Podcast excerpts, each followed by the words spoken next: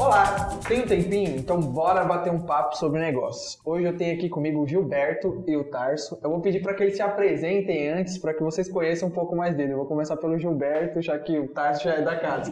Claro. Olá pessoal, meu nome é Gilberto Mendes e eu sou um apaixonado por tecnologia desde, desde jovem e fui jovem há muito tempo atrás, né? É, eu fundei aos 18 anos uma empresa chamada Ideológica que fazia de tudo em termos de software e que se especializou nos softwares para redes de lavanderias. E é uma empresa onde eu não atuo diretamente. É, há uns 10, 12 anos eu fiz um spin-off criando uma empresa que era especializada em softwares para expansão de redes de franquia, chamada Access Pro, com o sistema Maestro. E depois de um tempo a gente fez uma fusão com o pessoal da Web Software lá do Rio de Janeiro. Hoje eu sou diretor comercial e de relacionamento na Soluto, que é a empresa resultante dessa função. Eu, é, eu tenho formação em tecnologia, mas fui trabalhando muito a questão, o, o, o ensino, o aprendizado de marketing. Então, eu tenho um MBA em marketing, né, um MBA executivo, e sou um, um, eterno curioso, um eterno aprendiz. Né? Então, é um prazer aqui é, ouvir um pouco da, dos questionamentos, compartilhar um pouco da minha visão, mas também aprender com, com esses papos que são, nos, nos enriquecem. É, o prazer é todo nosso. Eu sou Tarso Cruz, diretor de operações da Nova Franquias. E Gilberto, se me permite complementar um pouco sua apresentação, acho que tem um fato muito bacana para a gente trazer para o pessoal, que o fato de que você já foi franqueado também, né? Verdade, verdade. Eu, teve uma, foi uma, experiência bastante interessante, porque um cliente meu não era, não era de franchise, foi convidado a ser franqueado de uma rede de serviços, e uma rede bastante interessante, que eu já era cliente também, e a gente teve a iniciativa de nos unirmos e fazer essa experiência. E eu vivi tudo que um franqueado vive. Né? A questão de ler o contrato, de ficar discutindo cláusula, a, o receio do que se o negócio dá certo ou não. Franqueador é sério. Será que esse, se essa empresa que era séria como, como fornecedora seria competente como, como um franqueador, se ele entregaria aquilo. Bom, aí assina o cheque, começa o trabalho, aí aquela ansiedade que vai lá para a estratosfera. ah, meu Deus, perdi uma grana, vamos. E aí, vamos marcar, quero começar, cadê, cadê, cadê? Não, espera, espera, espera. Até que veio o treinamento, aí no treinamento o rapaz ficava lendo o PowerPoint aqui, dar um tiro na cabeça dele. Porque é, é, era aquilo, eu era o segundo franqueado. Então tudo era muito novo, não só para mim, quanto para eles. Né? E a experiência em franchise, eu voltava para o franqueador e dava feedback. Olha, isso aqui pode melhorar sim, pô, eu não, não me senti capacitado, e foi... Né, é, Como deve ser o papel do franqueado. Né? Exato, né? né, dar o feedback, conversar sempre, e, e eu já partia de algumas premissas que nesses 25 anos de contato direto com o franchising eu já tive, que é nunca brigue com o seu franqueador. Uhum. Se você brigar com o franqueador, você sempre vai perder.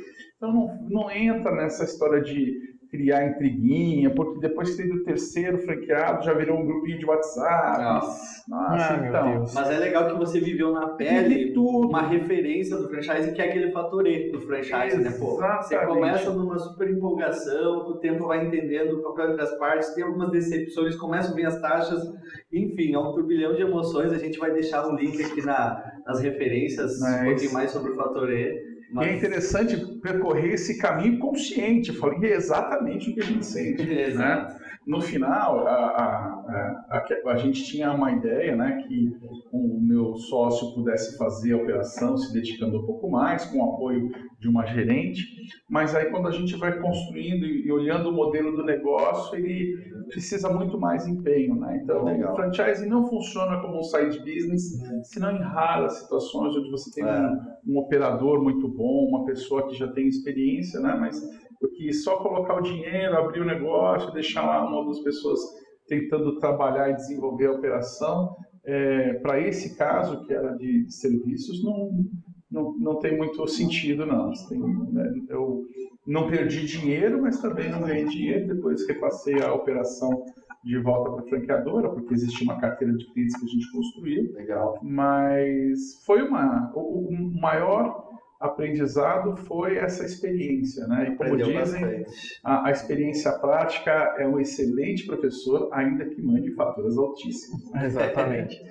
A gente vai começar com o nosso tema aqui de hoje. A gente vai falar um pouco mais sobre tecnologias e como elas, essas novas tecnologias impactaram os modelos de negócio e mudaram um pouco o mundo como a gente conhecia antes. Parece que de 2000 para cá o mundo viveu uma era diferente. É estranho pensar que há pouco tempo tudo era CD e hoje em dia é tudo um, um micro SD. É, exatamente. É, eu era do tempo dos disquetes, de, de gravar, de carregar o joguinho na fita cassete. Era aquela época de fita que você soprava. Hein? Tinha fita, você tinha que regular o azimuth, depois tinha um disquete que você cortava para usar dos dois lados. Era um tempo em que era, o hackeamento eram coisas assim do dia a dia, né? De você explorar possibilidades, questões analógicas, você consertava e montava o seu equipamento como quem da manutenção num Fusca, né? Então era história de você comprar uma placa de vídeo, colocar os jumpers para não conflitar o mole. Enfim, era um tempo. Era na raça. Era um tempo de uma, de uma informática assim mais é, interessante, né? Nesse sentido as novas tecnologias não só facilitaram a nossa vida, elas fizeram com que surgisse, surgissem novos modelos de negócios para o mundo que a gente tem hoje. Como no caso até mesmo da Inova, que a gente tem uma consultoria híbrida para o franchise, mas a gente também pode citar outros casos do mundo, que no caso a Netflix, que mudou completamente essa coisa de assistir filme e tudo mais.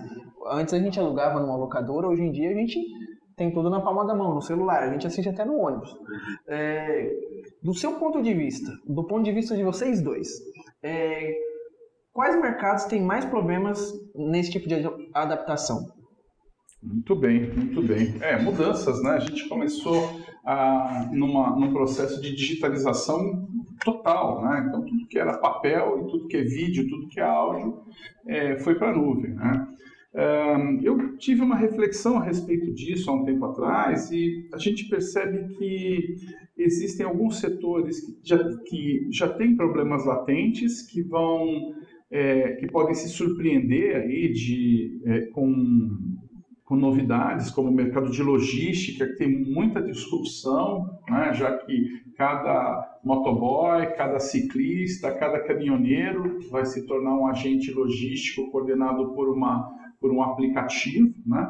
É, a gente pode ver né, uma disrupção também no segmento de saúde.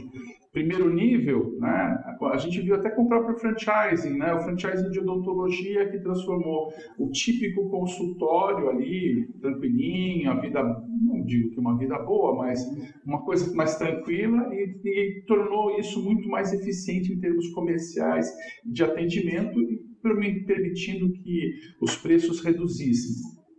A gente já está vendo agora redes de franquia como Doutor Consulta, que também tem essa questão de é, trazer um, uma medicina mais acessível. Então a gente percebe que na saúde é, esse, essa fragmentação e essa aceleração vão, vão ser contínuos e, sobretudo, à medida em que a gente também vai avançando com a inteligência artificial. Uhum. Né?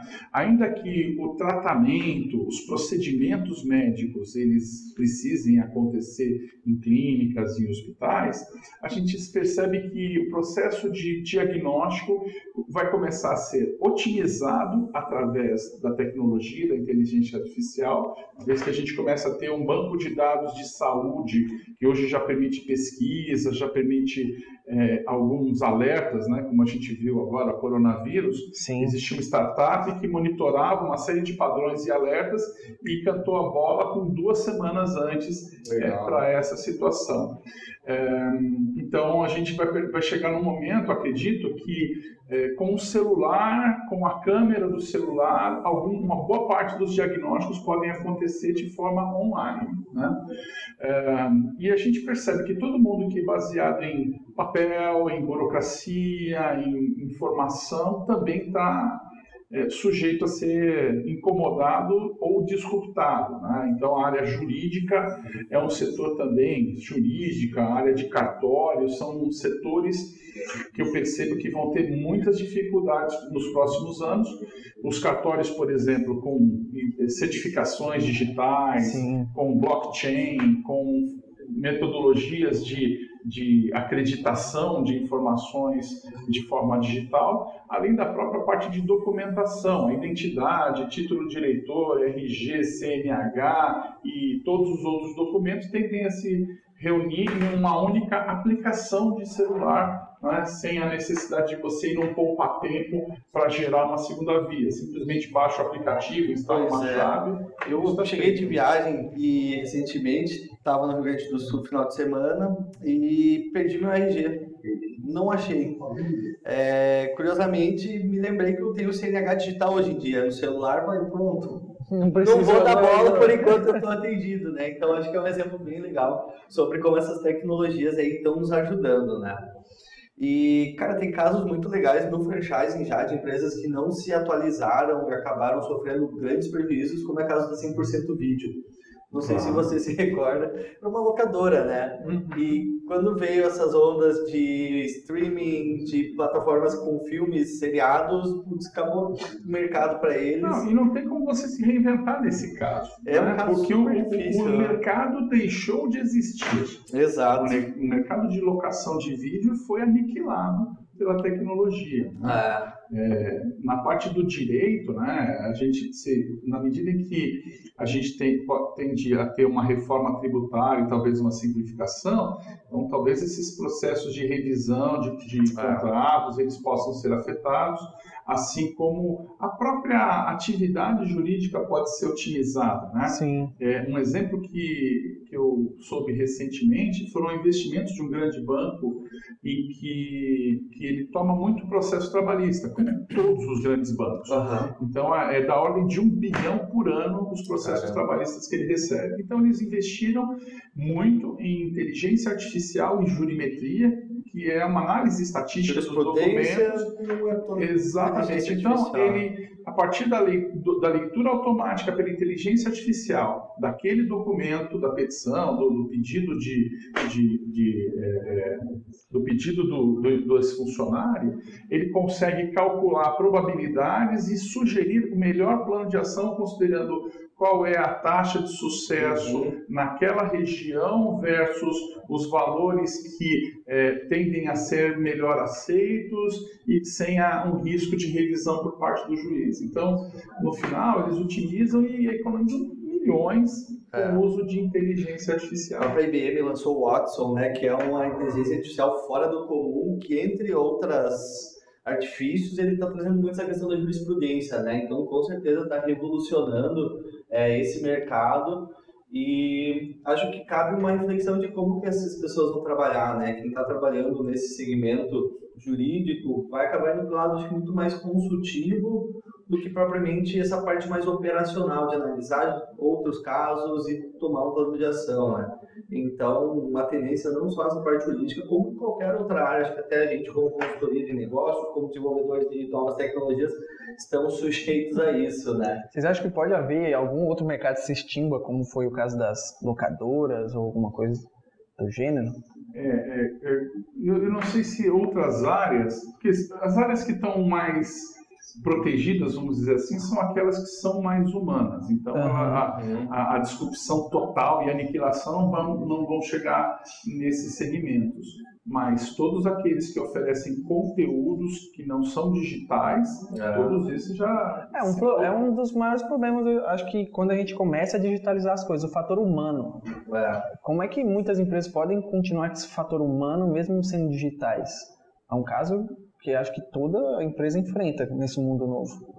É, e uma, uma, outra tecnologia que é de arrepiar os cabelos e que essa, assim, pode ter um impacto muito forte é a questão dos call centers, né? Uhum. A gente já tem aquele, aquele exemplo do, do robocall do Google, que faz, fez a ligação e agendou uma manicure, né? Então, basicamente um robô interagindo com uma pessoa.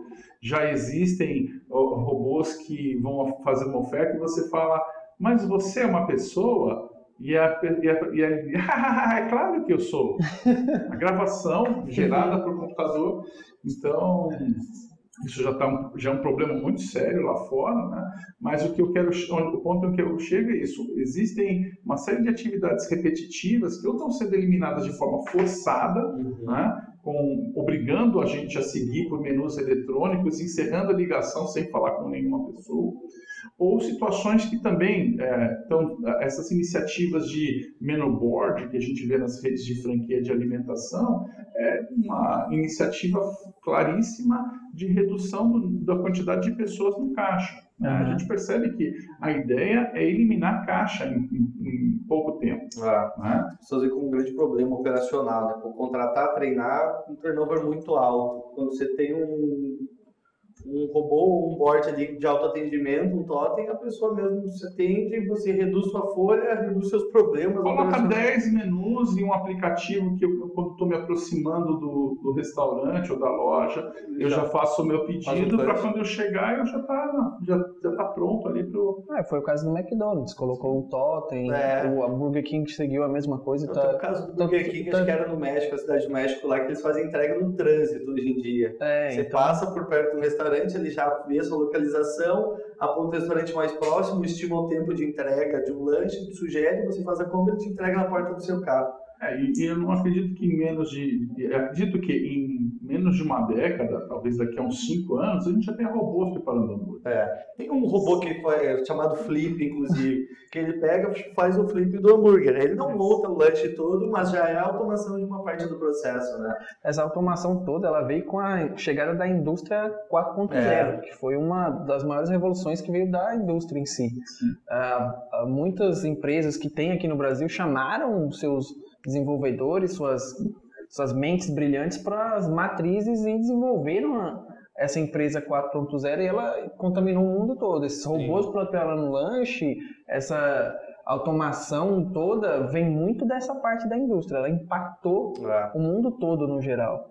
E ainda nessa, nesse papo livre, uma outra tecnologia que que pode ser revolucionário, que está apenas começando, é a de impressão 3D. Então a gente Sim. já tem, eu já daqui a pouco eu vou ser capaz de imprimir peças de reposição para o meu carro, né, peças plásticas ou no birô ou na minha própria casa, assim como já existem impressoras que imprimem residências, ou seja, você tem uma, uma estrutura robótica que aplica o cimento, aplica os blocos com uma precisão absurda e uma velocidade incrível, então você instala aquela impressora, imprime literalmente uma casa, né, e pode fazer isso numa sequência com três, quatro equipamentos, né, com, com peças pré-moldadas, então é, é, diferentes materiais. A, a, a, produção, né, a forma de produção também pode caminhar para uma disrupção para que eu possa imprimir, sei lá, o meu computador, ou imprimir uh, um, uma peça, um, um, meu case, enfim. É. Né? Mas então, só uma reflexão final sobre essa questão da mão de obra, né?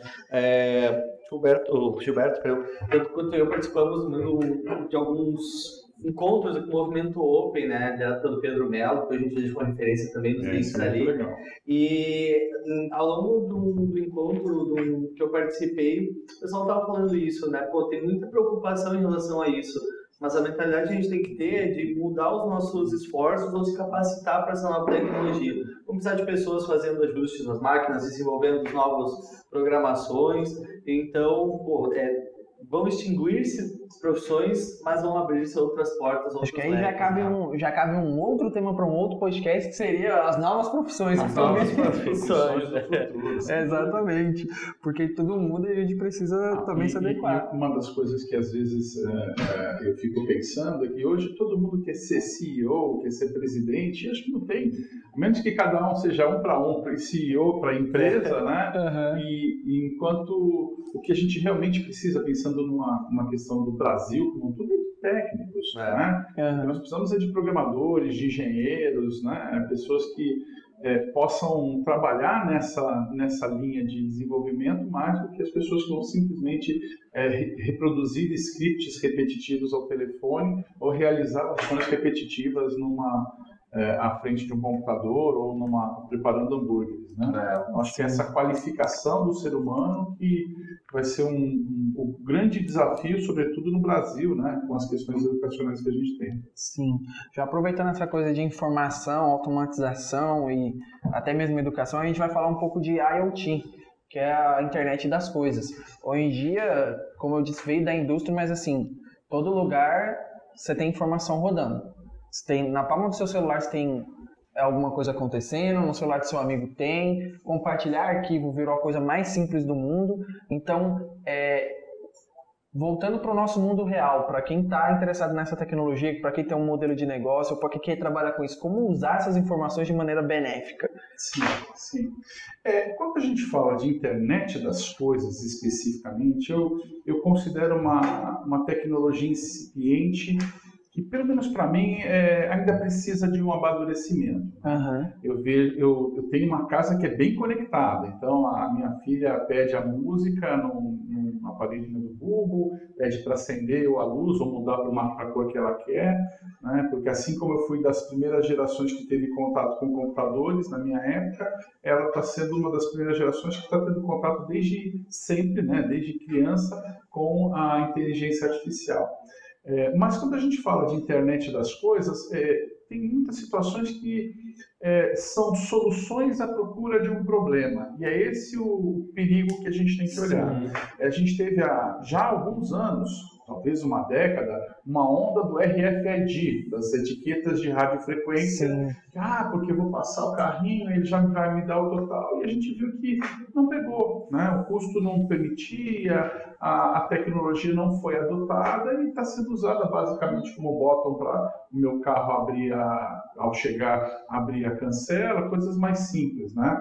Uh, a internet das coisas tem um pouco, um pouco isso, né? Então, o romantismo ainda não É uma ideia de que, sei lá, minha caneta vai estar conectada à internet. A minha geladeira vai dizer que receita e, assim, as, e, e, às vezes, né, a gente, no afã de abraçar a tecnologia por si, a gente começa, não só a gente, mas a indústria começa a criar coisas, né?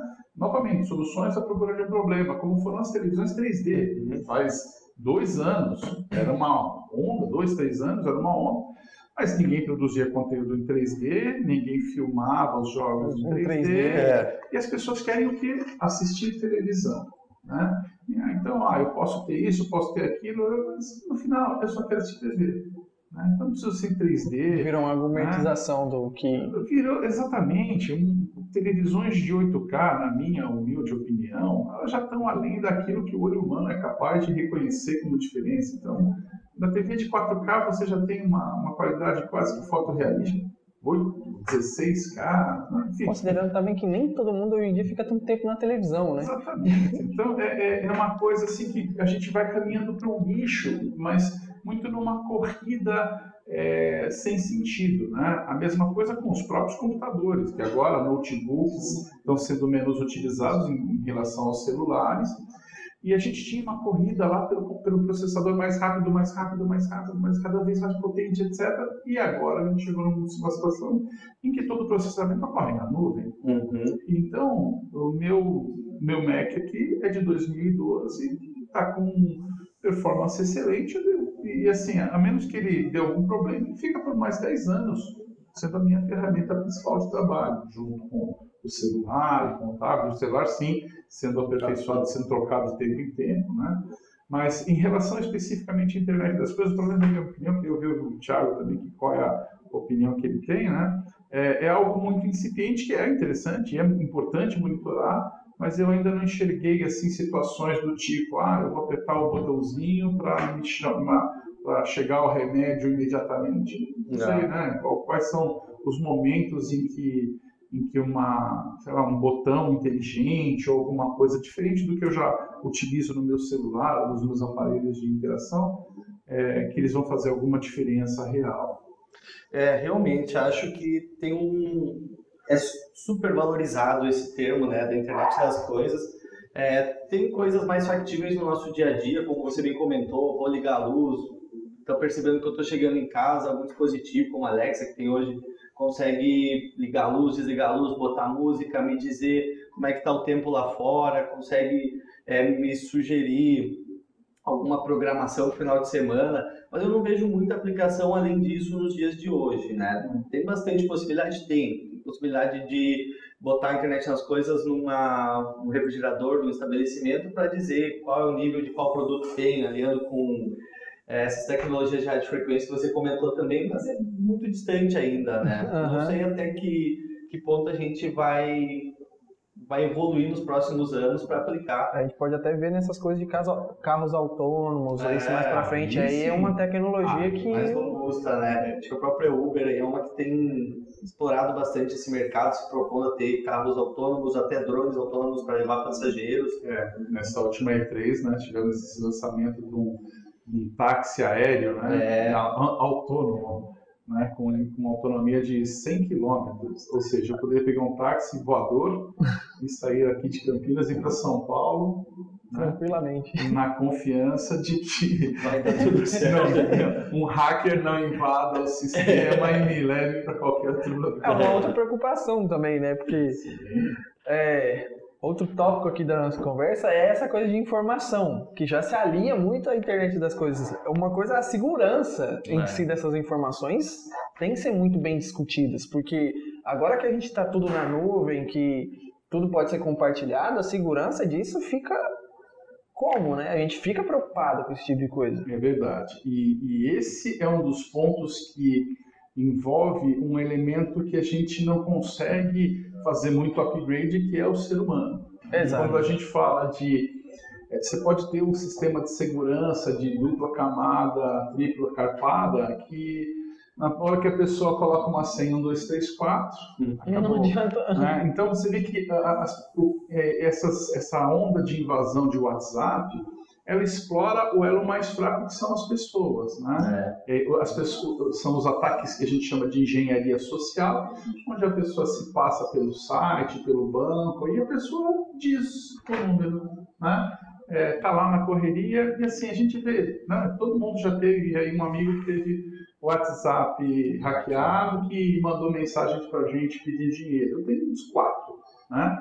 E assim, não são pessoas simples, né? São, é um diretor de tecnologia, é um consultor de, de franchise, ou seja, pessoas com experiência, mas que de repente, ou por uma, às vezes por falha de sistema mesmo, mas às vezes por um, um deslize, acabam tendo seus celulares clonados e e tem, enfrentam esses problemas. Então, essa primeira camada, eu acho que exige uma cultura né, e treinamentos de segurança de informação para que as pessoas é, é, consigam criar senhas mais complexas, né? Por exemplo, ao invés de usar combinações de números e símbolos, coloca uma senha muito maior.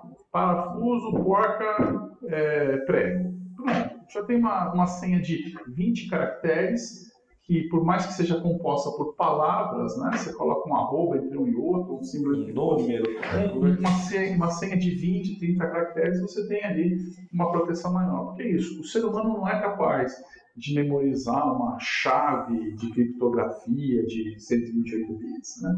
Então, é, do, do, ponto de vista tecnológico, a gente vai, vai acompanhando e vai tendo a evolução natural pelas empresas de tecnologia propriamente dita. Então, os bancos de dados vão sendo cada vez mais sofisticados, as estruturas de armazenamento de arquivo vão ficando cada vez mais sofisticadas, então, existem investimentos permanentes para essa segurança. Mas, a menos que a gente eh, eh, consiga trabalhar dentro das nossas organizações essa cultura de segurança da informação, né, que é o, o colega que passa a senha para o outro, ou que deixa o computador ligado e vai almoçar, essas coisas, né, a gente vai ter ainda sérios problemas de de tecnologia que tendem a ficar cada vez mais graves. Né? É. Então, acho que vão se agravando também os problemas. Né? A gente tem ouvido muito o Elon Musk falar de que quer ligar a internet à cabeça do ser humano.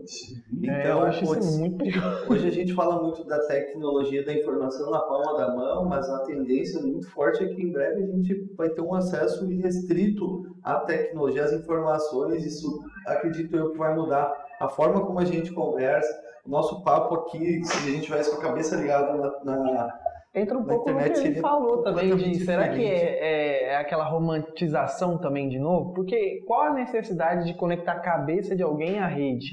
É, o, o, que, o que eu acho interessante nesse aspecto é que nós já estamos diferentes. Uhum, a tecnologia já nos mudou. Nós não memorizamos caminhos, não memorizamos celulares e o processo de aprendizado né, ele está muito muito diferente, né? Então hoje a gente aprende como encontrar informação, né? Mas eu não preciso, com salvo, salvo algumas exceções, dominar todo o conhecimento, já que essa informação está disponível para consulta. Então, é, cada profissão e cada segmento tem ali o seu impacto e a sua necessidade de conhecimento, conexões neurais e a sabedoria que é decorrente disso. Mas nós já somos diferentes. Né? E é, não, é, a, é, a, gente já começa eu, eu, diria que a gente começa a ir na direção da ficção científica, mas depois que a gente tem videochamada, uhum. agora que a gente já tem os primeiros carros autônomos, é, a ficção científica já está muito mais próxima da realidade do que eu sou. É, eu seria capaz de, de, assumir alguns anos atrás. Prever também. Né? Uhum. Já é, essa coisa da ficção científica é bem legal porque se a gente parar para analisar Star Trek, Star Wars daquela época, Star Trek já falava de ter essa coisa de FaceTime, essas coisas é, assim, e aí virou realidade. Não, é. e, e, e, aí o que acontece é isso. A, muitas vezes as limitações se dão pela nossa imaginação. Então, a gente se, se, se direciona, é, a gente caminha em direção a um futuro que foi imaginado por algumas pessoas, que é isso, da viagem espacial, do carro voador, quais são as coisas que a gente é capaz de sonhar é. e de pensar. Né? Vamos aguardar o que, que vai vir depois. é, já aproveitando também, a gente falou em, em um momento aqui durante o nosso episódio sobre essa coisa da informação estar tá na palma da mão. É, isso mudou também como se vende as coisas hoje em dia. Porque hoje em dia a pessoa não chega na loja, ela pede para o vendedor explicar tudo. Ou até mesmo chega num restaurante, ela, ela pergunta todo o cardápio porque ela tem informação no celular. Então, como é que essas, essas lojas, restaurantes e tudo proporcionam uma experiência junto com o digital? Porque mudou a maneira. Tem casos muito legais, né? É, tem um que eu vi recentemente, e, que é o caso da Nike é muito comum as pessoas olharem tênis na internet, escolher o modelo, ver o que mais lhe agrada para concluir a compra no ponto físico, né? E por causa da Nike, eles estão usando na Mega Store deles, se não me engano, em Nova York, modelo onde você vai escolher todos os tênis online, você vai ver os modelos, as cores que você quer, os tamanhos, e você seleciona a opção de ir até a loja só experimentar. E isso eles conseguiram fazer tirando todo o atrito do contato humano. Então você vai chegar lá, só bater o QR Code que eles disponibilizaram para você. No horário que você combinou, os tênis já estão lá numa portinha. Você experimentou os tênis, o que você gostou, você já bota dentro de uma sacola, volta os tênis que você não quer. E ao sair da loja, por esse, os RFID, né, os leitores ali de radiofrequência já vão detectar qual que você está levando embora, debitam no seu cartão e acabou, né? Um exemplo quase que ideal aí entre a junção do físico e do digital para fazer a compra. É, é, esse, é um, esse é um desafio interessante, né? Porque cada, cada marca vai precisar pensar ali qual é a sua estratégia de ponto de venda, qual é a jornada. Então, de fato, é, eu me lembro, primeiro assim, eu queria trocar o home theater da minha casa. Eu descobri que os home theaters acabaram também. Existem, poucos, existem poucos e ruins. Agora é a soundbar.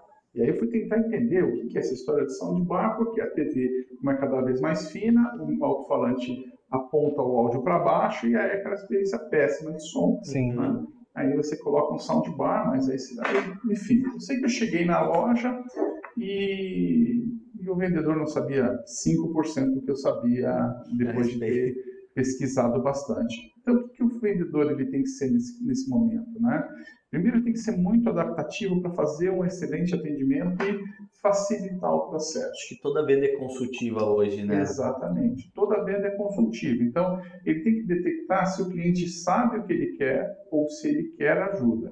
Se ele sabe o que ele quer, saia da frente, facilite. Olha, está aqui o seu aparelho, este aqui é um pouquinho melhor se você quiser. Né? Eu, numa, numa Na ida às Casas Bahia para comprar um aparelho, a vendedora se aproximou, posso ajudá-lo? Não, eu vou decidir, Ó, meu nome é tal, você precisar de mim, aqui. Então, isso foi muito importante. Então, é, o primeiro ponto né, é atendimento. Que o bom vendedor não tem que saber, isso não, não é um nerd, não é o cara que sabe todos os uhum. mas ele tem que saber e se informar o tempo todo sobre os, aqueles equipamentos e aqueles produtos que ele está vendendo é, e saber estabelecer uma conexão emocional que o fato da informação estar na palma da mão significa que o canal racional já vem satisfeito. Uhum. Eu não venho com curiosidades, eu venho muito mais com certezas. Então, o, o que a gente precisa explorar é essa dimensão emocional. Primeiro, com atendimento, com o vínculo, com a, o, o, fazer com que a pessoa se sinta confortável no ambiente da loja. Segundo, que é um ponto que vem antes é, da loja, mas que permeia, e, que permeia todo, todo o processo, que é design, é marca, é identidade. Ou seja, esse conforto emocional, esses diferenciais de design que são mais difíceis de ser copiados. Eu vou numa loja da Lacoste, eu sei o que eu vou esperar e eu sei que esse tipo de experiência não vai ser reproduzida. Assim como a Harley Davidson, que é um, que é, é, significa liberdade uhum. para quem é fã da marca e que não vai ser copiado. Então você tem esse efeito emocional. E como é esse processo de compra, a ideia é que ele seja o mais fluido possível, é o polimento de todo o processo. Quanto menos login, quanto menos informação você pedir, quanto mais é, fluido é, seja esse processo, melhor. A performance do site, é performance no caixa, quer dizer, são coisas que para que o, o, cliente não fique esperando, para que as coisas já estejam pré-reservadas. É, se eu estou atendendo a um cliente, estou registrando em um tablet quais são os elementos que ele quer, né? Quando ele finalizar e terminar uma conversa, já estão separados e embalados os produtos para ele retirar. Muito bem. Já aproveitando isso também, é, essa experiência do cliente, toda essa coisa de, de pô, ah, vamos trazer um aspecto humano, mas também vamos limpar, unir toda essa parte tecnológica e o aspecto humano. Limpando essa parte tecnológica aí para não ficar aquela coisa chata de tudo mais. É, mas uma coisa também que a gente vê é trazer essa parte do digital para o mundo real, que é transformar as coisas numa espécie de game meio que gamificar a experiência do usuário. Uhum. É, como, é que como é que a gente pode fazer isso para manter esse usuário engajado? Ou melhor ainda, essa pessoa que vem comprar ali? É, a, a, gamificação acaba sendo uma estratégia para dar um upgrade, né? Quer dizer, uma coisa é eu compro, compro, compro, boring, né? Uhum. Outra coisa é eu transformo isso num jogo, né? Eu ganho pontos eu ganho medalhas, eu ganho prêmios, eu sou reconhecido, são conquistas. É, de milhagem também. Né? É. Então, é, é, eu vejo que você pode usar vários, porque a gamificação ela vai explorar alguns aspectos da psicologia humana, uhum. né? Alguns, um pouco é a competição, né? Outros é, são a coleção, que é um, um outro padrão humano bastante interessante. Né? Outra coisa é a recompensa por um certo comportamento, a diferenciação. Então, essa estratégia que é muito bem utilizada nos jogos, né? ela vem sendo transferida é, para o mundo dos negócios, né? A gente, os primeiros, as primeiras iniciativas que a gente percebe que já não acontece mais como era antigamente, é, são os programas de fidelização. Uhum. Antes tinha aquela história da cartelinha, etc. Né? Dez vezes ganha uma refeição. Exato. Tipo de... e, e, que, por exemplo, uma uma rede de franquias que utilizava muito bem isso é a Subway. Uhum, né? Então, lembro. E era usada só nas novas lojas. E por um período muito, um período relativamente curto para criar o hábito. Então a pessoa vai uma vez, ganha uma carimbada, e era assim, prêmio praticamente em todas as visitas prêmio na primeira, segunda, terceira e quarta. Pega mais um cartão, primeira, segunda, terceira e quarta. A pessoa se acostumou a comer oito sanduíches, experimentando uma vez com refrigerante, outra vez com o cookie, outra vez o tamanho maior, outra vez dobro de recheio. Ele passou por uma jornada em que ele conheceu cada uma das ofertas de upgrade. Uhum. E, e, isso aumenta o movimento da loja, isso vai criando aquela. e pode criar os hábitos. Né? Então, depois de algumas vezes, e aí você percebe que isso desaparece depois de um tempo, e só nas novas lojas que, pelo que menos dentro da minha percepção, isso acontecia. Né? É, então, alguns exemplos, né? É, essa questão de criar o cliente ouro, prata, ouro e diamante, não tem bronze, né? Ninguém, é. ninguém, começa no bronze, é prata, ouro, diamante, e, e aí eles, por exemplo, o Uber criou exatamente esse sistema, muito recentemente. Então, o que, que ele tem de estimular? Você utilizar de forma fidelizada, ou seja, se você começa a utilizar dois ou três aplicativos, ainda que você pague um pouquinho mais barato, uhum. é, nesses você vai diluir a sua pontuação. Já se você concentra num aplicativo, ele começa a mesma coisa, companhia aérea. Você começa com Red, com Blue, Platinum, Black, e, e isso vai lhe dando a, a, fila, a fila que tem menos espera, o espaço VIP de, de é, para você, ou o upgrade para uma classe melhor, ou a milhagem. Então, é, esse é o ponto. Né? É, primeiro, essa questão da gamificação ela tem que partir de um planejamento estratégico. Uhum. Eu quero aumentar o volume de vendas. Ou eu percebi que o cliente que vem na minha loja, ele utiliza duas, três lojas.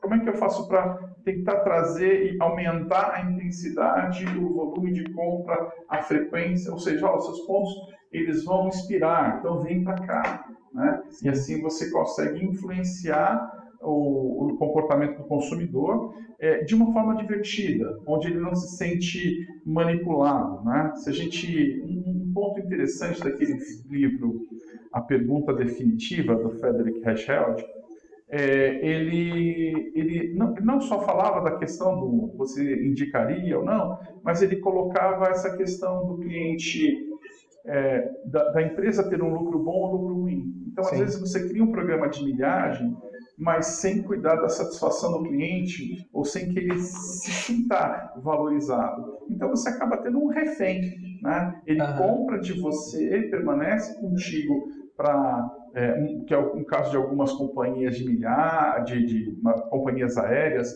ou alguns bancos que criam alguns programas assim, mas que o cliente é um refém. Ele está lá comprando com você na hora que ele completar uma pontuação ou na hora que ele descobre que ele pode vender as milhas, ele começa a se sentir livre para escolher um outro concorrente. Né? Então, é, ele parte de uma, de uma premissa de atendimento de alta qualidade e avança através de tecnologias e comunicação contínua a um processo de recompensa pelo comportamento que estrategicamente faz sentido para a minha empresa. Eu acho que tem total sentido tentar amarrar isso, porque senão fica uma estratégia vaga e sem nexo, né?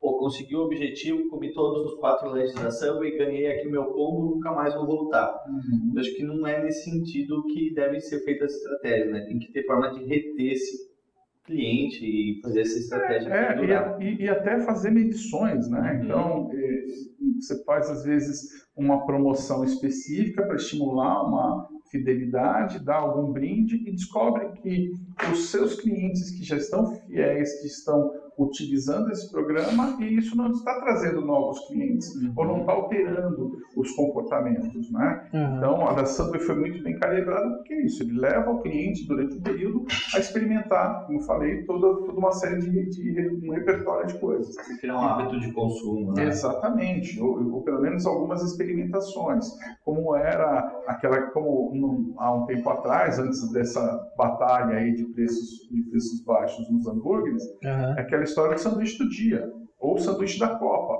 né? Onde ah, você tem Argentina, é. Brasil, e, e, você tem a oportunidade de experimentar combinações únicas. Né? Não é uma gamificação, mas um passo à frente, faz lá uma cartelinha em que você coloca lá todas as bandeirinhas, por que não, né? Criar alguma coisa interessante.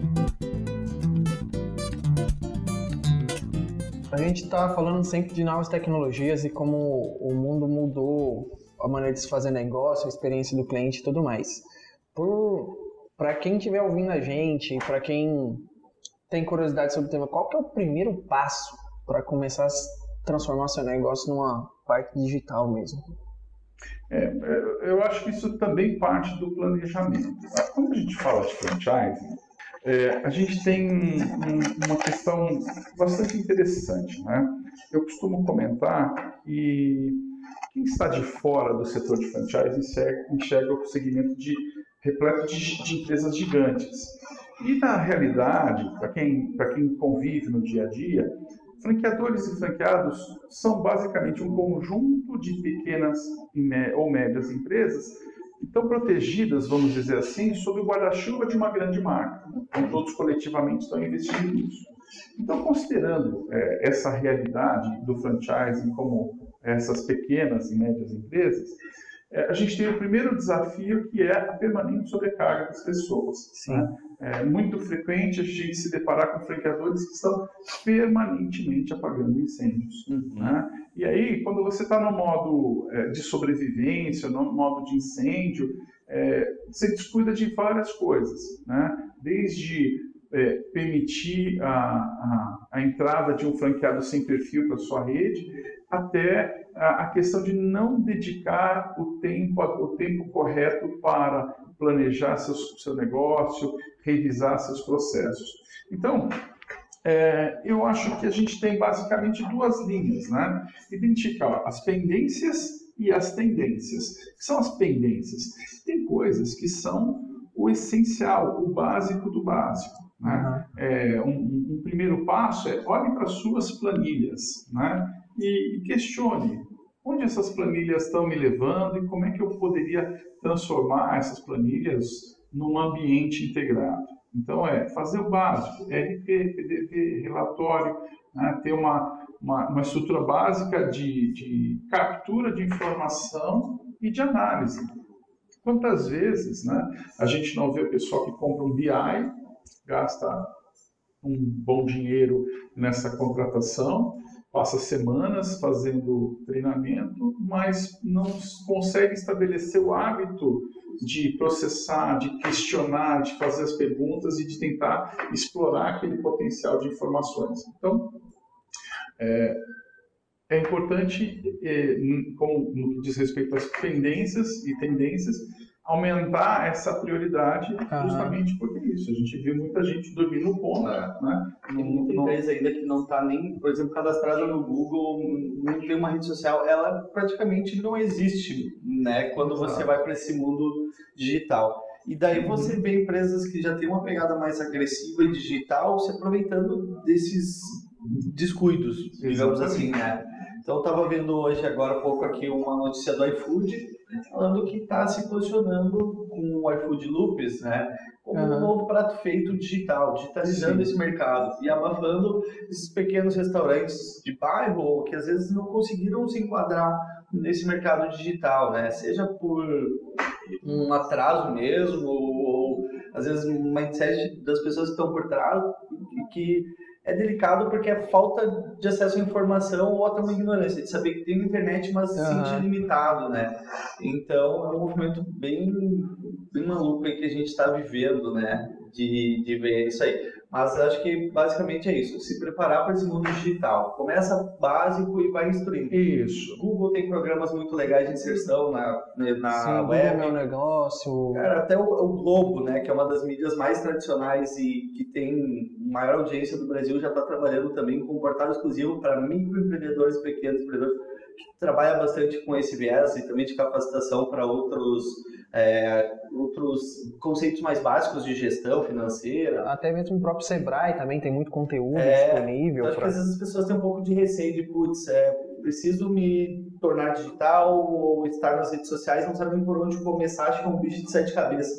Mas hoje em dia, pouquíssimas pessoas são analfabetos digitais então tem que acompanhar e, e é. Se capacitar, né? É, é. E dentro ainda disso, né, a gente falou um pouquinho da pendência, né, que é resolver o básico, site, uhum. redes sociais, etc. Mas existe a questão das tendências, né? E aí é, é, é onde a, a, rede de franquias, sobretudo se ela consegue ter uma horizontalização e um, um diálogo é, construtivo e um trabalho é, open, como a gente uhum. conheceu, né? É, ele pode fazer os, os MVPs, né? o é. mínimo viável, mínimo, o produto mínimo viável. Ou seja, vamos fazer um teste? Vamos pegar uma unidade de Curitiba ou uma unidade numa, num local específico e vamos fazer um teste uhum. controlado. Vamos fazer essa experiência, deu certo, não deu? Essa abordagem, essa comunicação. Vamos fazer um teste AB. Unidade A vai trabalhar dessa forma, unidade B vai trabalhar dessa forma.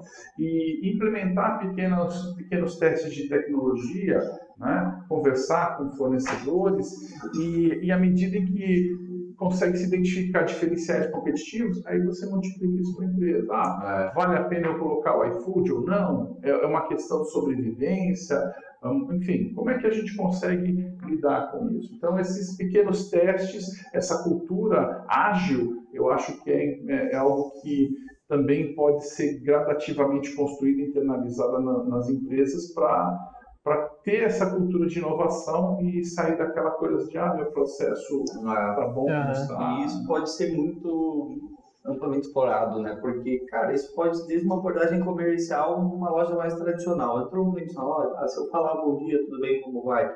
Vamos ver como vai ser a aceitação, se eu crio um repórter com esse cara ou não. Agora vamos perguntar como é que foi o dia dele. Sei lá, tem que fazer teste de todas as formas uhum. né, para conseguir fazer esse teste abriu um conceito que às vezes as pessoas também atrelam muito a o marketing digital, uma fez XYZ, mas não, dá pra gente fazer todo qualquer momento. Em qualquer né? momento, qualquer operação do, do negócio. Já aproveitando, nós somos a melhor casa de franchise e formatação de, toda, de todo o Brasil. Procurem novas franquias. Já aproveitando, voltando um pouco do assunto sobre franquias que a gente começou no papo, é... você já foi franqueado, né? Uhum. Então, e hoje a Soluta ela trabalha com soluções e softwares e tudo mais. O que, que você acha que é fundamental para uma rede de franquias nesse, com esse tipo de aspecto? É indispensável para uma rede, considerando as tecnologias hoje? É, existem dois pontos importantíssimos. A primeira é tentar construir um, um espaço integrado digital. Né? Então, a ideia é que com um único login, por exemplo, eu tenho as informações do meu ponto de venda, que eu tenho os acessos aos treinamentos, que eu possa solicitar serviços, que eu possa é, é, colocar minhas contribuições, entender as minhas tendências, entender meus alertas, né?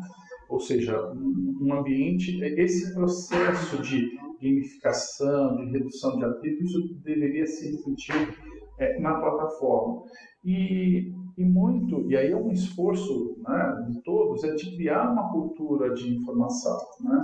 porque é, a gente entende, né? como eu falei agora há pouco, né? as franqueadoras são com, com muita frequência sobrecarregadas. E diante disso, você coloca uma extranet onde o franqueado, quando acessa a última notícia de julho do ano passado, uhum. né? onde tem lá o calendário de treinamento de agosto de 2016. Então, é, você vai dando sinais de que aquilo é só um depósito de arquivos e de informações velhas. Então, é, esse empenho em manter a rede engajada, né? como disse uma vez uma assessora de imprensa, 365 dias de convenção. Ou seja, aquela energia, aquele engajamento, aquela motivação para ir além, tem que estar presente o tempo todo e com uma comunicação constante com esse, esse público interno. Né? Então, eu, eu acho que essa, essa mescla do digital e do presencial ela é muito importante, né? ou seja, não pode ser simplesmente ah, usa aí o sistema e fique abandonado, né? É. até porque isso, isso, isso também é assunto para um outro podcast, eu comecei a fazer uma série de analogias entre a relação da empresa de software com a, a, a rede de franquias e suas Legal. semelhanças, né? E uma das reflexões que lá em 2013, quando eu fiz um, um, curso, um dos cursos de marketing, é que o cliente de uma empresa de software geralmente só geralmente lembra da empresa em dois momentos, né? Quando dá pau ou quando chega a nota fiscal. Uhum. E o franqueado muitas vezes está nessa situação. Ele só lembra da franqueadora quando tem problema, quando chega o boleto ou quando atrasa o material. Quer dizer, fica uma relação muito tensa, é. né? onde é. ele, é, assim como muitas vezes o pessoal que utiliza o software acredita que a empresa de software fica o dia inteiro sem fazer nada, só é, é, criando login ou dando pequenos suportes, né? e a gente sabe como é que é a correria de ficar construindo e mantendo um software no ar o tempo todo, a mesma coisa no franqueador. A gente sabe, e eu vejo como tem o pessoal suando né, é, ralando para construir, trabalhar a marca, colocar novas unidades, dar o apoio ao franqueado, mas faltando esse pequeno, esse não é pequeno, né, mas o esforço uhum. de endomarketing, é. né, que às vezes são é um conjunto de pequenas coisas, né, não precisa ser grandes eventos, mas pequenas, pequenos contatos, ligações semanais, coisas mais simples que podem é, é, criar essa questão emocional que o aprendizado né, e a, mudança de comportamento ela se dá predominantemente pelo canal, canal emocional. Sim. Então, é, é, uma, uma frase que eu uso quando a gente fala de marketing de relacionamento é que o relacionamento reduz a pressão sobre preço, ou seja, eu, eu, se é uma marca que eu amo ou se é uma empresa que me atende super bem, eu muitas vezes estou disposto a pagar mais caro, às vezes, pelo mesmo produto. E de outro lado, o relacionamento cria a, a famosa resiliência. Uhum. Né?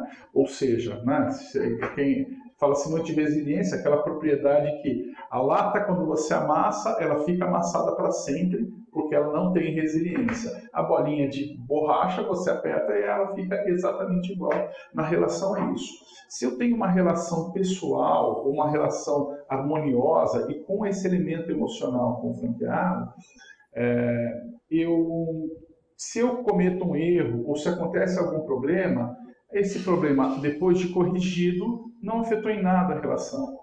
Se eu tenho uma, uma atitude beligerante com o franqueado, como se ele fosse é, um subalterno ou algo menor, uhum. né, ou, ou que isso transparece, cada falha da franqueadora vai se acumulando. Se vai acumulando, ser apontada como se fosse o maior até, até aquele grão de areia que faz a ponte cair. É. Né? Uhum. Então, por que, que a gente está falando disso? Porque em relação à tecnologia, ela não pode ser usada como uma forma de reduzir o contato humano. Né? Ela tem que ser agregada. Mas acho que é justamente isso, né? A gente gosta muito dessa perspectiva de que o sistema de franquias é um sistema. O franqueado tem sua importância, o franqueador também, nenhum é maior que o outro. Os sistemas só funcionam juntos, tem essa interdependência fundamental. Então, isso deve ser explorado também no âmbito digital. Do meu ponto de vista, o que mais agrega valor em termos de tecnologia para uma rede de franquias é utilizá-la para criar relacionamento, para criar um relacionamento forte, para criar soluções juntos, né? E tem um caso que eu acho muito legal, que é o da Delivery Much. Ela é um aplicativo de entrega que controla o sistema de franquias, a forma de escalar né, o, seu, o seu atendimento. E lá eles têm um método de trabalhar com a inteligência do franqueado muito ativamente. Então, o franqueado tem erros tem acertos na sua rotina, ele compartilha através de um sistema, uma intranet com os seus colegas franqueados o que eu acertei e o que eu errei. Putz, isso não é só você vangloriar os acertos do cara ou tentar comunicar para para a rede o que, que dá certo, mas também o que dá errado. Isso economiza muito dinheiro, isso traz uma, um senso de pertencimento muito grande e acaba sendo tudo através da tecnologia. Se a gente tivesse uma internet tão bacana, não ia funcionar, não vejo outra forma de fazer isso funcionar senão através da tecnologia. Isso acabou gerando uma rede super engajada, é, que troca figurinhas, que pensa de uma forma colaborativa. Então, putz, além de trazer relatórios super específicos, análise de dados, a tecnologia pode fazer também qualquer conexão humana é, seja um fator exponencial às vezes de franquia.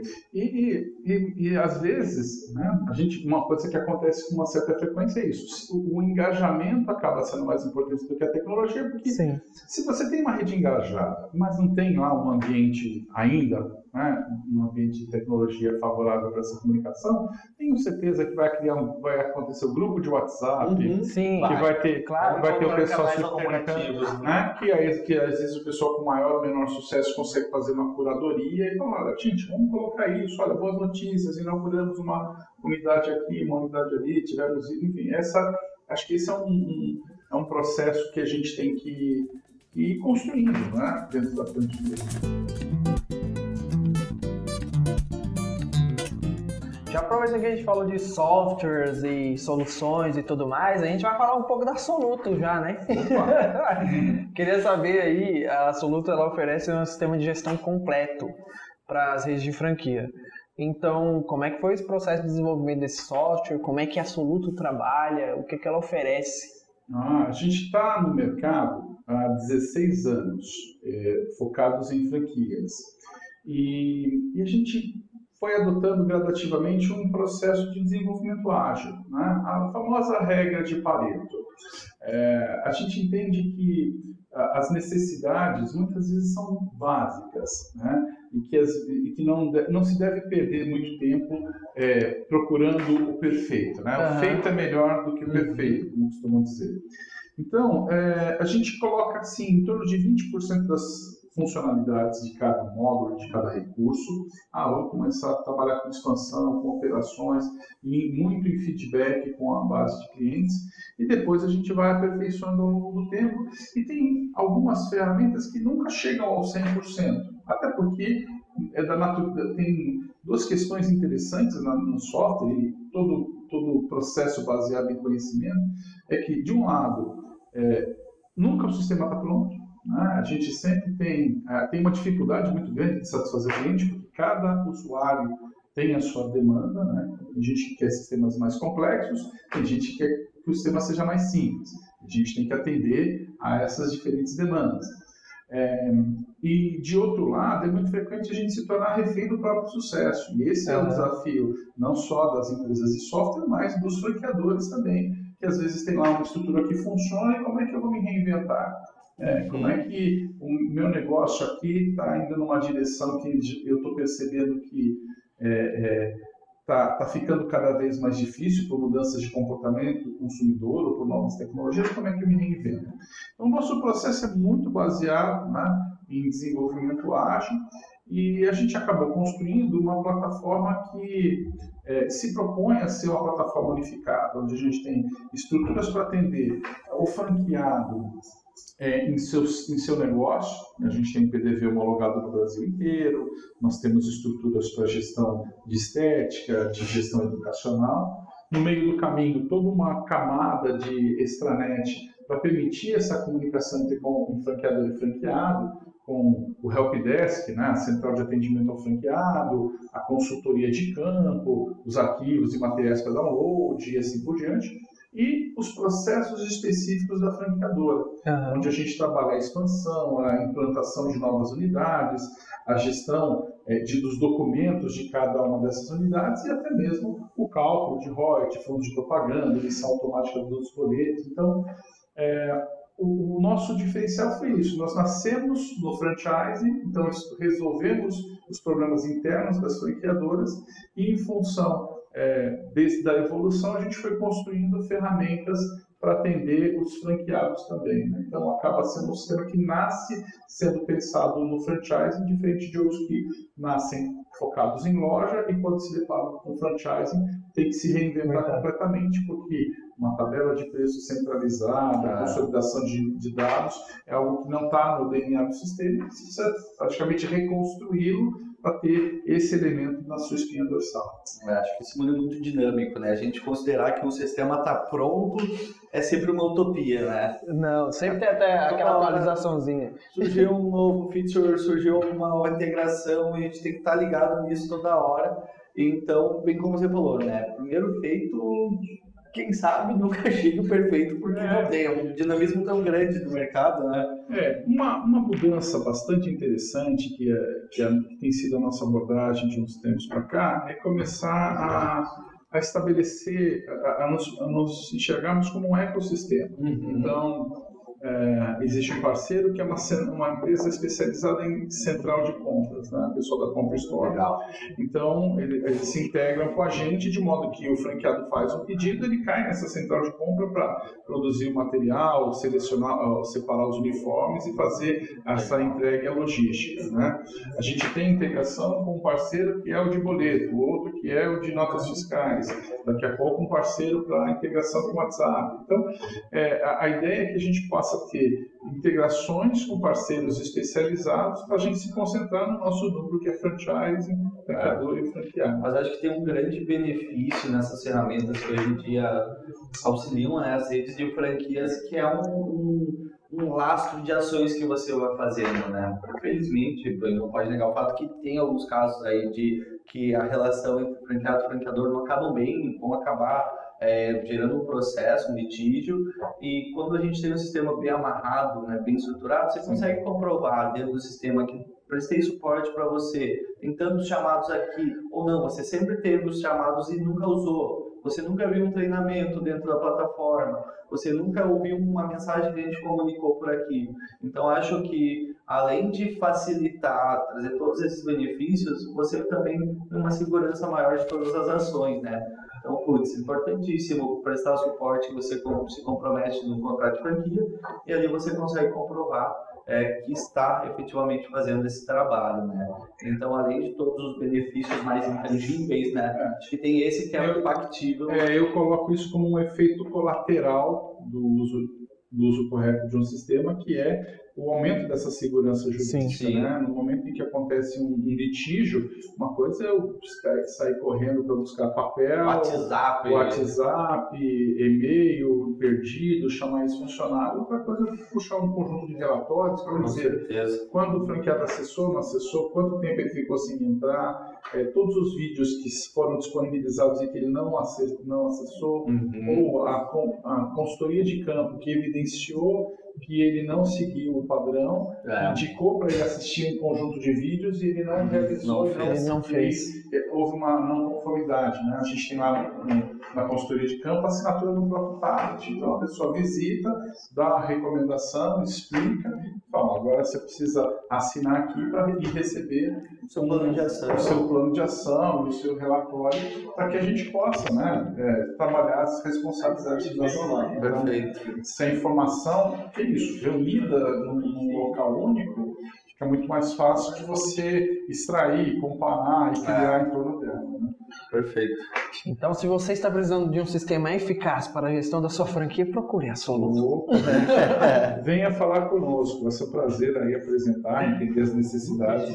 Como é um sistema modular, né? sempre tem, tem muitos clientes que são muito grandes, têm suas estruturas de TI, etc., mas que precisam especificamente de expansão, precisam especificamente é, de uma gestão financeira, uma extranet, então acho que isso é, é legal, né? A gente consegue se adaptar. Porque às vezes a pessoa fala, ah, já tem um sistema aqui que putz, faz essa parte de conta de campo, XPTO, esses...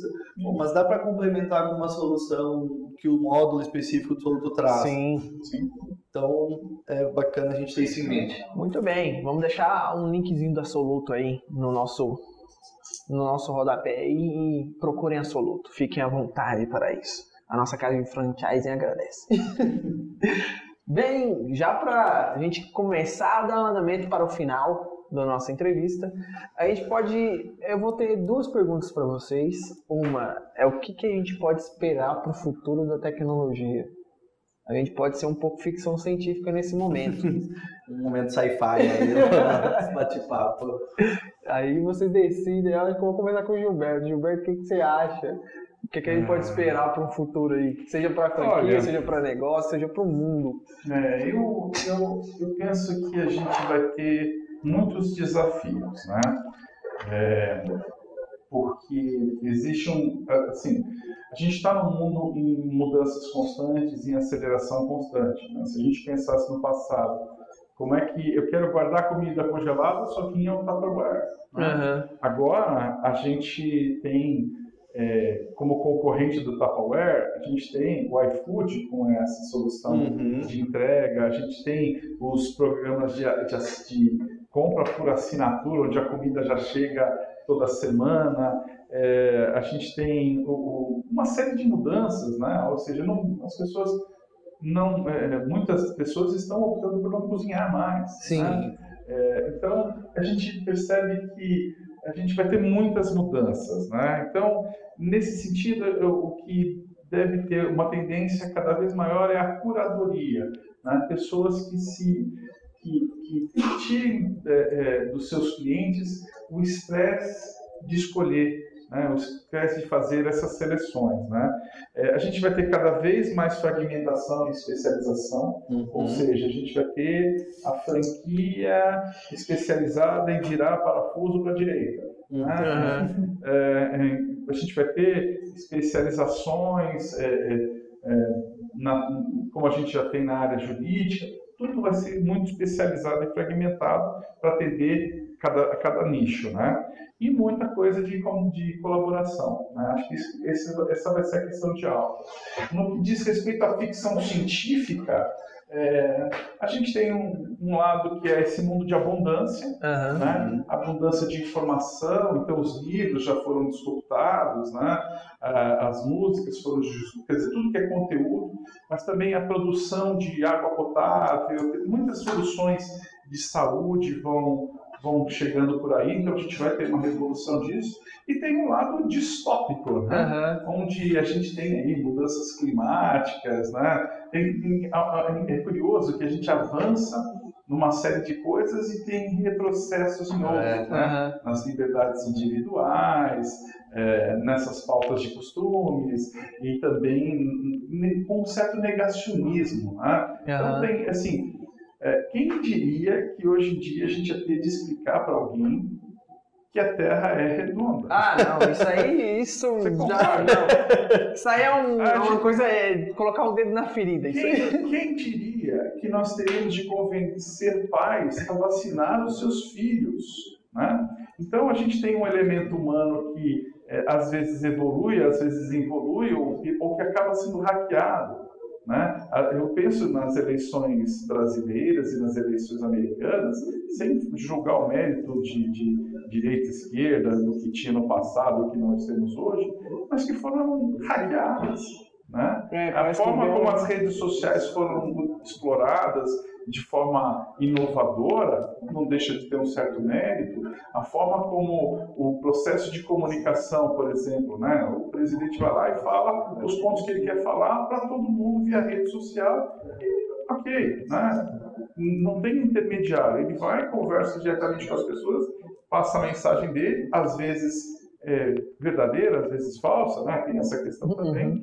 Mas é, a gente percebe que existe um elemento, novamente, né, a questão da limitação humana. Né? É. Então, a gente pode ter problemas de é, das doenças, quer dizer, a questão é, natural né, de, de, mudanças climáticas são coisas que a gente tem que, que, que, ficar de olho, se preocupar e às vezes até militar, dependendo do, da ideia de cada um. Né? Mas é, essa é a minha visão de futuro, né? Ah. Muitos desafios, muitas mudanças, muitas coisas divertidas, né? Muitas coisas é, desafiadoras, né? Como sempre foi. Ah, a diferença é que muito mais rápido, né? Um século a cada cinco anos. É. Eu compartilho bastante dessa visão de abundância. Acho que a gente vai ressignificar muitas coisas, inclusive a forma como a gente vive, né? De uma forma mais ampla com todas essas automações, com toda essa abundância, o acesso mais fácil a recursos naturais, tecnológicos, acredito que vai sobrar muito mais tempo para a gente viver, aproveitar família, amigos. É, pode ser uma visão um pouco utópica, a gente volta nesse assunto, Pode ser, mas eu acredito que se a gente conseguir ter uma consciência de colaboração, que é algo que vem sendo muito pautado também, a gente vai ter uma vida cada vez mais para ser vivida, né? Então, acredito muito nisso. Claro que vai ter ressignificação, como eu falei, de negócios, de profissões, é algo muito latente, mas eu continuo acreditando que, que esperar do futuro é isso, né? É um é. pouco mais para a gente viver. É, a, a, é, é isso que, que traz essa esperança, minha esperança na juventude, né? Porque é, a gente foi vendo né, a tecnologia nos dizendo você vai ter mais tempo livre, mais tempo livre, mais tempo livre, a gente tem cada vez menos tempo livre. É, é verdade. Mas essa, essa é a visão da minha geração, mais workaholic, viciada em trabalho. Mas eu percebo que, que existe uma leveza nas novas gerações, sobretudo na questão da relação com o material. Uhum. Né? A minha geração, quando chegava, se organizava, começava a fazer autoescola aos 17 anos e, 4, e 8 meses, para quando, no dia que fizer aniversário, ir lá fazer a prova e tirar a é. carta. Né? Uhum. Porque o carro era um, uma coisa importante, o carro, a casa, as posses. E a geração, é, essa nova geração de profissionais e tá, que está agora na economia, ela, tá, ela desloca a, o foco da posse para a experiência. É, processo. Né? Eu não quero ter um carro, porque eu posso ter um Uber que me leva para lá e para cá sem eu ter de pagar IPVA, estacionamento, etc, etc. Eu não preciso de uma casa, eu posso alugar um espaço, inclusive num formato em que eu mude. É, eu não preciso ter caixas e caixas de livro. Eu tenho um Kindle onde todos os livros estão aqui, ou o celular onde estão todas as minhas músicas. Então, essa, essa ressignificação da posse, onde tudo fica mais líquido, é, é algo que é, vai ser bem interessante, né? porque racionaliza consumo, muda né, uma, a dinâmica é, de, de, utilização e também eu vejo principalmente na região onde eu, onde eu moro, ali perto da Paulista, né, é, mudanças também nos hábitos. Né? Uhum. Então a minha geração é aquela geração que oh, vamos na churrascaria e tal, e uhum. até explodir. Né? É, é, um orgulho, né? E eu vejo a galerinha lá, os jovens lá da nossa região, consumindo em restaurantes vegetarianos, veganos, e assim, um em cada esquina. Uhum, né? Eu moro ali na Frecaneca, trabalho ali na Alameda Santos, naquela região, três, quatro quadras, tem uns seis ou sete restaurantes veganos ou vegetarianos que estão sempre lotados. Né? Ou seja, uma, é, tem, existem mudanças de comportamento que o empresário tem que saber monitorar, né?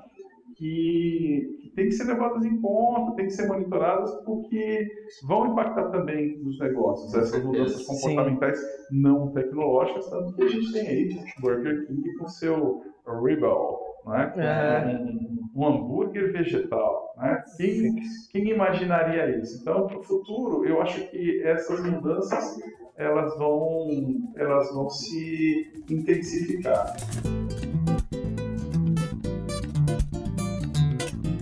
Já aproveitando para a gente finalizar agora, tem uma sempre perguntinha que eu faço, que é este ou aquele. Você só pode escolher uma das duas coisas. Oh, meu é exatamente para a gente ver como é que a pessoa lida com isso. A gente falou o tempo todo da unificação entre o tecnológico e o humano. Mas, senhoras e senhores, se você tivesse que escolher para o seu negócio aspecto humano ou tecnológico? Só pode escolher um. Rapaz, humano. Eu sou, do, eu sou de humanas. Eu acredito. Eu venho de treinamento, acredito muito nas pessoas. É esse, o diferencial está nas pessoas. Né? É, a, a, gente teve um crescimento muito grande na Soluto quando houve a fusão entre as empresas e no ano passado, quando a gente contratou profissionais do franchising por isso, porque a gente teve a adição de cérebros. Tecnologia você compra, mas você precisa de cérebros. Né? Então, mesmo sendo de tecnologia, o, foco, o nosso foco é em pessoas. Yuri, tá cada vez pior com essas perguntas. Ele fica preparado com essas coisas. Não, mas eu também acho que o futuro humano continua sendo muito superior em termos de relevância. Sem pessoas não tem cliente, não tem empresa, não tem quem forneça serviço, produto. Eu acho que tudo que a gente cria de tecnologia é para o uso humano. Então, sim, continuo achando que humanos são é a parte mais importante de qualquer negócio, né? A gente costuma brincar que o nosso patrão é o cliente, né? Então, pô, é uma pessoa, é um humano. É, tem-se muito essa consciência de que por trás de cada CNPJ tem também no mínimo uma pessoa. Então, acho que a gente não pode fechar os olhos para esse aspecto importante dá um frio à barriga, né? Pensar no futuro de tecnologia, pô, o que, que vai acontecer aí, meu Deus. É, eu tenho que perplexo. Né? Sem saber o que vai acontecer. Aí você vai ver vamos dar um passo de cada vez. É, não vamos viver com a síndrome do Peru e morrer de. Né? Muito bem, pessoal. Já me expressando aqui também, acho que o aspecto humano é fundamental para qualquer negócio. Acho que o que mede um bom empresário e uma boa rede de franquias ou até mesmo um bom negócio é a maneira como se trata as pessoas que estão comprando, as que trabalham para você e todas aquelas pessoas que estão ali cotidianamente no seu negócio. Acho que pensar primeiro nos outros, acho que é fundamental para quem ter, quer ter um negócio de sucesso. Exatamente. Muito bem, pessoal. Foi um prazer ter vocês dois aqui Adorei. no nosso Primeiro programa. consenso que a gente teve no eixo ou aquele. Primeiro consenso do eixo ou aquele. Eu encerro aqui o nosso programa. Fiquem à vontade para consultar nossos, ou melhor, ouvir nossos outros podcasts. Também tem meu companheiro aqui, o Davi, com um papo de franquias. É. Acho que é muito legal vocês ouvirem também. Fiquem sempre à vontade para ver, saber mais sobre a Inova e procurar todos os nossos canais. E também a Soluto também. Acho que é, é muito interessante, eles têm muito a ensinar também. Vou aproveitar para fazer um agradecimento especial para o Gilberto por ter se deslocar até aqui para a gente bater esse papo. É, já comentei com você que o nome do meu avô avô Gilberto. Ah, é? Ontem esteve é, de aniversário, fez 83 anos. É, então, uma data especial aí, fico muito feliz dessa presença. Mas as, as, as coincidências da vida, ah, eu ia falar. Ah, agora sim. É isso aí. Muito Prazer. bem, pessoal. Obrigado. Muito obrigado e até a próxima. Tchau, tchau. Tchau.